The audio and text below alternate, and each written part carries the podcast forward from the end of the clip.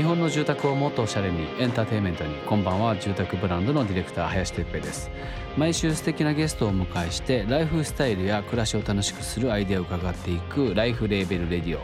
ゲストとのトークセッションからアイデアの種を見つけて新しいプロジェクトが生まれていけばいいなとそう思ってます。えー、今夜のお客様は先週に引き続き、えー、ジャズボーカリストフルーゲルホームプレイヤーの徳さんです、えー、なんといっても2021年最後のゲストでそして、えー、まあ僕自身が徳さんお呼びしたいっていうところから始まった徳さんとのトークセッション。今週はやっぱりこの2021年を締めくくるお話と2022年の抱負。そしてやっぱりこの音楽と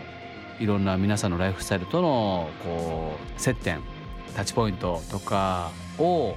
え、深く掘り下げていければいいなと。何より僕が、えー、今年最後を楽しめればいいなと思いながらそれを聞いてほしいです。ちなみに前回の放送を聞き逃した方はポッドキャストでお聞きいただけますのでそちらをぜひ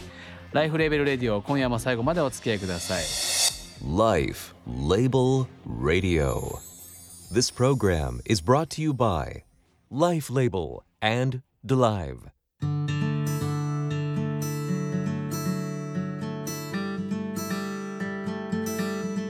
ライフレーベルレディオ。今夜はジャズボーカリストフリューゲルホームプレイヤー徳さんをお迎えしておりますと。よろしくお願いします。よろしくお願いします。お願いします。2週目です。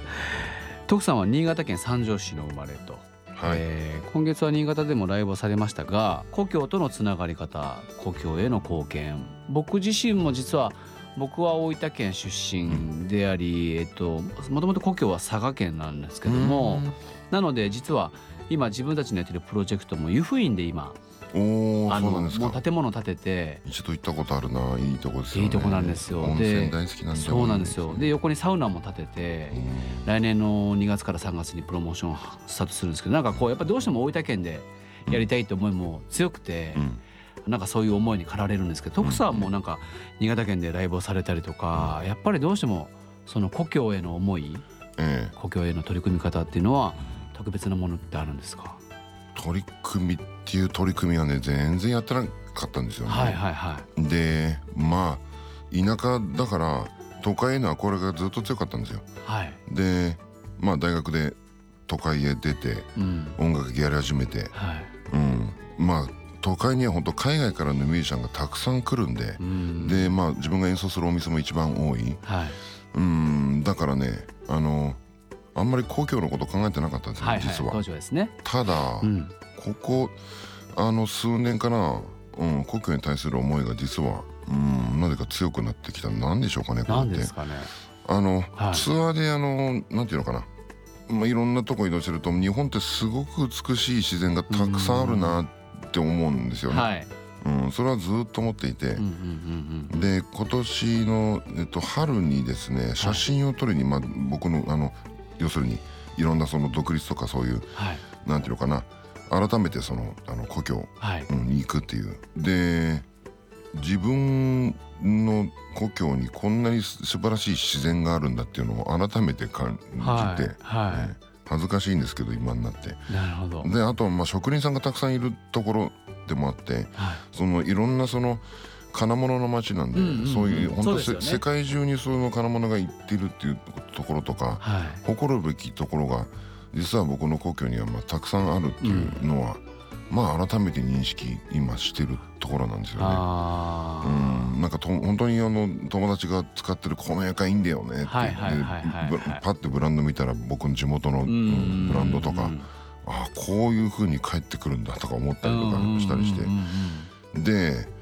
まあ親父の話になりますけども、はい、まあ地元であの音楽を作ってまあ作ってというか今はまああのパソコンで、はい、まあそれもまた 親父僕より全然できるんですけどすごい。新しいもん本当好きなんですよとにかく、ええ、だから自分であのオーケストラアルバムを、はい、あのプロトゥールスっていうあの音楽ソフトで作ったりとかしてるんですよ、すごい。まあその親父がもっとなんかこうどっぷりできるようななんか環境を作りたいなとかね。あとは自分がその制作しにあの行く、うん、で実はねまだレコーディングをできるそのスタジオっていうのがあるんですよ。あるんですか、はい、えー、レンタルの方じゃなくて、はい、あのもう一つのあの実は作ったスタジオっていうのがあって、はい、そこをねもっとその活用することはできないかなって思ってるんですよね。うん、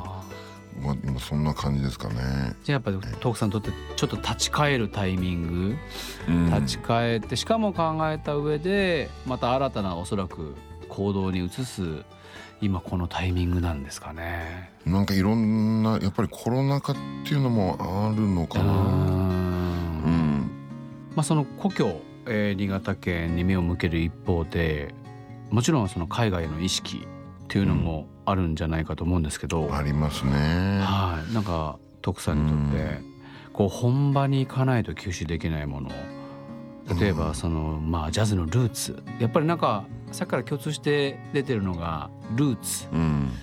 徳さんにとって、ね、おそらくその物事を知りたかったら遡ってなんていうかなリバースエンジニアリングじゃないけどこう一回よ紐解いて、うん。知ることによってなんかさらにこうもう一周二周楽しめる。そうですね、はい、だからもっと自分が深いところにやっぱり身を置きたいなっていうのがあるんですよね、まあ見てきました。本当にたくさんのミュージシャンたちと出会ってきました今まで、はい、世界中のミュージシャンたちと。でえっと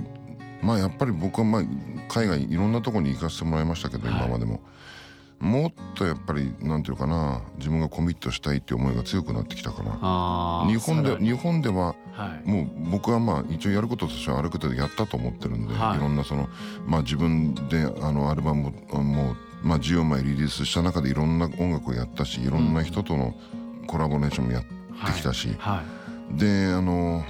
やっぱりその、まあ、音楽を、まあ、ジャズって音楽をもっとまあ広めたいなっていう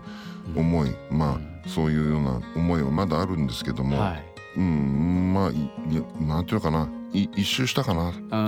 感覚でまあ実はあるんですよ。でもっとまあこの年になったからっていうのもあるけど、はい、自分が成長するためにもっと時間を割く、うん、っていうことをしなくちゃいけないのかななと思っていて、うん、でもいやもちろんだからってその何ですか他を排除するとかそういうことじゃなくてね。あのニューヨークというところ、はい。まあ、やっぱりすごくて、一番刺激が強いようなところだなと思っていて、まあ、僕は最初の3枚のアルバムはニューヨークで作らせていただいて、はい、でニューヨークから来るあのライブでね来るミュージシャンは本当に1年通してたくさんいて、うん、でそのまあ本当にいろんな東京にいながらいろんなミュージシャンたちと出会い、はい、でそういう人たちを自分のアルバムのレコーディングによ、うん、あの呼ぶことができたりとか。うんただまあ僕がもっともっとその、まあ、ニューヨークに行ってライブ何度もやったことありますけどもっとまあ行きたいなコミットしたいなっていうものなんですよね。ただその上でまあ自分がそこで何ができるかっていうのは、うん、うん、またその自分が日本人であるっていうアイデンティティ、はい、うん、をどういうふうにその出すことができるんだろう、うん、っていうことはまあ分かんない。それをその果たしてその海外でやることなのか、うん、日本でやることなのかっていうのは分からないんですけどもでも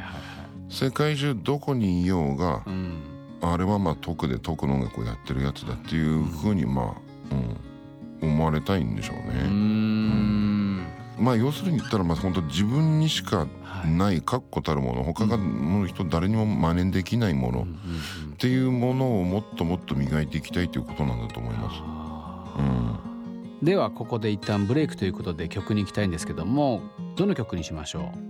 当時僕デビューした当時堤恭平さんがよくライブに来てくれてて。へえ。であの911の事件がね、はい、起きて、僕の3枚目のアルバムのレコーディングが延期になったその間にあの堤恭平さんとの出会いをせっかくだから形にしようとディレクターが言ってくれて、はいはいはい。うん、で当時のレギュラーグループと日本でアルバムをミニアルバムを作ったんですよ。はい、で恭平さんに曲をお願いして、はい、で僕らはデモが1曲来ると思ったら3曲も来たんですよ。でその3曲も来ちゃったからその1曲だけだけにいかないだろこれは。って。そうなんかね2曲選んで。でそのアルバムの1曲目2曲目に入れたんですけど今年両方これ歌ってんだなそういうのあそうなんだじゃあ余計縁深いですね。いや京平さん亡くなっちゃったでしょ。で今年静岡でライブに行った時に、はい、一緒に共演したボーカリストがなんか特にリクエストなんかある？みたいな感じで言ったらとあるお客さんが「 Autumn Winds」って言ったんだ。で僕も一節しか歌えなくてもうなんてだってこれ何何20年近く前でしょ、ね、まあ、当時はよく歌ってたけど。初期ですね初期で、ね、次に来る時には、はい、あのちゃんとやります言ったらでちゃんと次に行った時にちゃんとやって、はい、でリクエストしたのもちゃんと来てくれて、はい、いいですね。でもう一曲のこの「ロスト・インサイド・イチャーダー」っていう曲は、はい、ついこの前中洲ジャズっていう博多の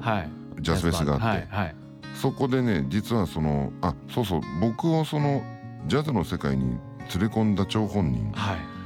要するにその僕をその一番最初に耳コピしたそのフレーズを吹いたところに連れてってくれた人なんです。でその人は博多の人で、当時僕の大学のビッグバンドを半分指導しに、で半分ヘルプしに来てたドラマーの方。でその方は今博多で自分のあのビッグバンドを率いていらっしゃってでその人と毎年中洲ジャズというこのフェスで共演するんです。だからまあ本当にいまだにこう付き合いが続いてるっていうのは本当に嬉しいんですけど、ね、まあその人があのやろうって言ってこの曲を「ロスト・インサイド・イチャーダー」あの俺ビッグバンドアレンジ書くからって、はいはいはい、で久々に歌ったんだよね。むちゃくちゃストーリーありますね。恭平さんのトリビュートですね。なるほど。じゃあえっ、と特で「ロスト・インサイド・イチャーダー」Life Label Radio LIFE LABEL Radio 今夜はジャズボーカリストフリューゲルホーンプレイヤー TOKU さんをお迎えしておりますと、えー、徳さんはジャズの枠を超えてロックヒップホップポップスなど幅広いジャンルのアーティストの方々とコラボレーションされているじゃないですか。なんかその TOKU さんの中でコラボレーションする目的実はすごいシンプルなところあったりするんですか？えーと、単純にですね、まあ、僕がいろんな音楽を聴いて育ったことで、はい、まあ決してそのなんかジャズしか認めないとかそうそういう人では全くなくて、はい、あんまりそういう垣根がない人で、えー、その中でもその個性がある人、はい、この人本当にあのこの人だけしかできないものを作ってるなっていう人はジャンル関係なく僕好きなんですよ。はい、でそういう人と何かをやるっていうだけでそれだけで何か意味があることだと僕は感じるんで面白そうだなと思うことをやってきましたね。なるほど、えー、なんかその中でこうちょっとなんか思い出深いってこう特別になっちゃうんじゃなくて、うん、なんかあのコラボレーションはあれだなっていうのはありますか？そのそう変わってるとかなんか何でもいいんですけど、はい、うん。本当ライブでは本当に今までたくさんの人とそうですよね、うん、一緒にゲストに来てくれてね僕がその相手のオリジナルナンバーとか、まあ、ヒット曲だったりもあるんですけどそういうのを、まあ、僕が自分でアレンジさせてもらって。はい。でレコーディングしてくれたあの大黒摩季という人はですね、はい、あのもうもう20年以上の友人でもあるんですけども、はい、マキの歌をえーと、アレンジしてレコーディングしたっていうパターンがもう2回あるとかえっ、ー、と M フロー。はい M フローありま、やってましたね、はい、はいはいはいはい、ねそのまあそのいろんなそのジャンルの人たちとその出会うっていう、はい、あのことがまあ自分がそのなんていうのかな楽しいと思うともうすぐ行動するやつなんで僕。あのその時もたまたま特 M フロって知ってるってあのその要するにミュージシャン仲間から言われて。でなんとなく聞いたことあるなと思ってあの、うん、レベル立ち上げパーティーやってんだけど行くって言われて「はい、行く行く」っつって言ってでたくちゃんに会って、はい、でえっとこれあの僕の CD なんです。聞いてくださいみたいな感じでそういうね挨拶できるタイミングがあって、はい、で向こうからなんかなんか一緒にやりましょうって言ってくれてでそれでダブルというあの、はい、ボーカリストと、うん、あの彼女同じ新潟出身でもあって。あそうなんですか、うん、で一緒にそのプリプロの段階からその曲を作っていったっていう、はい。うん、あの作業がすごく面白かったですね。僕の当時のレギュラーグループとあと本セクションを交えて面白かったですね。なるほど。まさにこうユニセックスというかなんかこういろいろ入り混じった、うん、あのコラボレーションですね、うん、なんかそのやっぱりこう届け方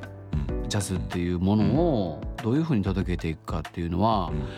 はい、徳さんが多分デビューされた頃もう20年ぐらい2000年ですからね。そう21年前ちょうど20年ぐらい前ですね、はい、だから、ね、その頃ともう20年ってなるといろいろ変化が起こってると思うんですけど、なんか、ね、変わりましたよねだいぶ。そうですよね、うん、あのジャズで言ったらまあ僕は、はい、あのそのジャズがその要するにあの敷居が高いと思ってる、はい、あの人たちがたくさんいるんだなっていうのを,、知っ、はい、むしろデビューしてから知ったんじゃないかなそういうことは。はい、でまあジャズを広めたいなその人間臭くて面白い音楽だっていうのを伝えたいなっていう思いをその資金を高い難しくないんだよっていう思いを払拭したいなっていう思いをずっと思ったまま、まあ、今もそう思ってるんで、はい、なそのためには何ができるかなと思って、まあ、普通にライブやるじゃなくて、はい、いろんなもっと僕なんかよりもポピュラリティのあるやっぱり他のジャンルの,、あのアーティストとあのコラボすること、うん、はすごくまあまあなんでも一番自分が楽しいんですけどねそれをやるのがね。計算高いってわけじゃなくて、はい、でもそれっていうのがあのすごくあの有効だというか、はい、まずその一緒にコラボする相手がですね、はい、あの逆にそのジャズに対してそのやっぱりもっと大人になってからやるもんだと思ってたとか、ちょっとやっぱあの手出しづらいとか思ったりする。ところをまず崩すことから、そんなことないよって言って俺だって俺まだだって20代じゃんとかさまあ30代の時はまだ30いくつよと。か全然やってみたらっていうようなところから。でその相手のオリジナルをジャズ風にアレンジしたりとか、えあとはあの普段歌ってる歌をこういうふうにやってみたらどう？ってやってみたらそうするとすごくそのアーティスト本人が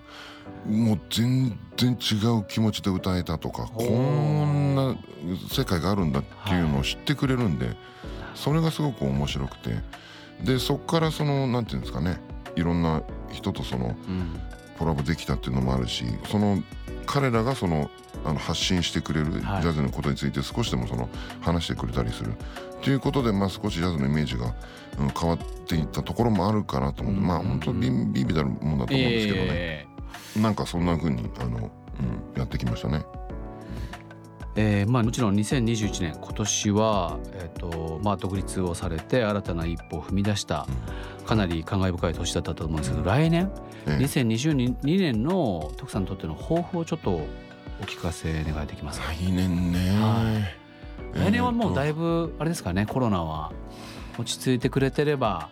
どうなんでしょうね。ね。まあとにかく海外行きたくてうずうずしてます。そうですよね。毎年ヨーロッパまあアメリカに行ってるんで、はい、ちょっと行きたいな。あ一、まあ、あの一つ前のアルバムが、はい、あのフランスであの先にリリースされて。そうですよね。はい。でそれでちょうどコロナ禍が深刻化する直前の、去年の2月に、あのリリースツアーであのヨーロッパ回ってたんですよね。あのもう好きなんですよヨーロッパ、うん、本当に。なんていうかなすごくまあフランス特にパリっていうところがやっぱりすごく芸術に対してオープンで、うん、でも厳しいところもあって、うん、あのバランスがねもうたまらないものがあって。まあまあ、うん、海外にまず自分がまあどんどん行きたいっていうところですね。あとはその自分がその日本人としてのそのアイデンティティっていうのをその自分の音楽にどういうふうにそのもっと出していけるんだろうっていうところはね実はここ数年思っていることであるんですよね。はい、特にまあ日本に長くここのところねいるからってのもあるかもしれないんですけども、はい、その日本人として僕はなんだろう。まあ、まあ人間として何者なんだろうっていうのをなんか考えるタイミングがあったって感じかなここ数年。そのフェーズなんですかね、徳さんにとって。うん、なんでしょうね。だから自分がもう一つ上に行くなんなんだろうな高みに行く要素の一つなのかなって思ってますね。Life Label Radio ライフレーベルレディオ今夜はジャズボーカリストフリューゲル本プレイヤー徳さんをお迎えいたしましたと。ありがとう。ありがとうございました。なんかもう本当にいろんな物語が喋りながら僕頭に情景に浮かんでもうこれをちょっと大切に今後も生きていこうかなと。まあでも間違いなくですけどライブに行きます。僕今まで徳さんが大好きだった一度もないんですないんですよ。はい。ちょっともうライブに行きます。なので徳さんのライブをチェックしながら。明日ありますよ。12月27日。27日。ここじゃない？ここなんじゃない？チェックします。はい。ちょっとじゃあ最後にですね。はい、えー、僕が今このラジオもそうなんですけど代表やってるLIFE LABEL っていう住宅ブランドがあるんですけどもこのブランドでは「Hello new fun」っていうタグラインあのブランドのメッセージですね、うん、ブランドのコピーを設けてるんですけどもこの理由はなんか大人になると新しいこう気づきとか驚きとかっていうのが経験値上とか知識上からあまりなくなっちゃう、うん、子供の頃って多分ちょっと変わった石見つけるだけで「うー何これかっけ!」みたいなのがあったと思うんですけどなんか大人になるとやっぱそういうものってどんどんなくなっていく。でせっかくあの第二の人生とか家族ができて子供ができてとか家を買ってとかそういう大きな節目のところで、もう一回こうマインドセットですね。 Hello new fun。いろんな人にまあ挨拶しながら自分の新しい気づきを今日も楽しもうみたいな、マインドセットのために「ハローニューファン」っていう fun は気づくとか楽しむっていう意味で、そういうタグラインを設けてるんですけども、最後にちょっとお聞きしたいんですが、はい、徳さんにとってのまあ2022年以降ですね、そのニューファン、新しい気づきとかっていうところに対しての思い。徳さんにとって毎日こうはい。もういや人生、はい、そのそのもの。だから Life is new fun ですね。と思う。いい。最高の最高のお返しをいただきました。Life is new fun、うん、だと思います。僕もそれを徳さんのライブでそして新しいまたアルバムで感じながら、はい、もう一回自分のビジネスにもあのライフスタイルにもスイッチを入れて頑張りたいなと。そんなこと言っていただいて思います。ありがとうございました。ありがとうございました。ライフレベルレディオ先週と今週の2週にわたり徳さんをお迎えいたしました。ありがとうございました。ありがとうございました。そして今年1年番組を聞いてくださり皆さんありがとうございました。来年も引き続きよろしくお願いしますそれでは良いお年を Life Label Radio This program was brought to you by Life Label and DeLive.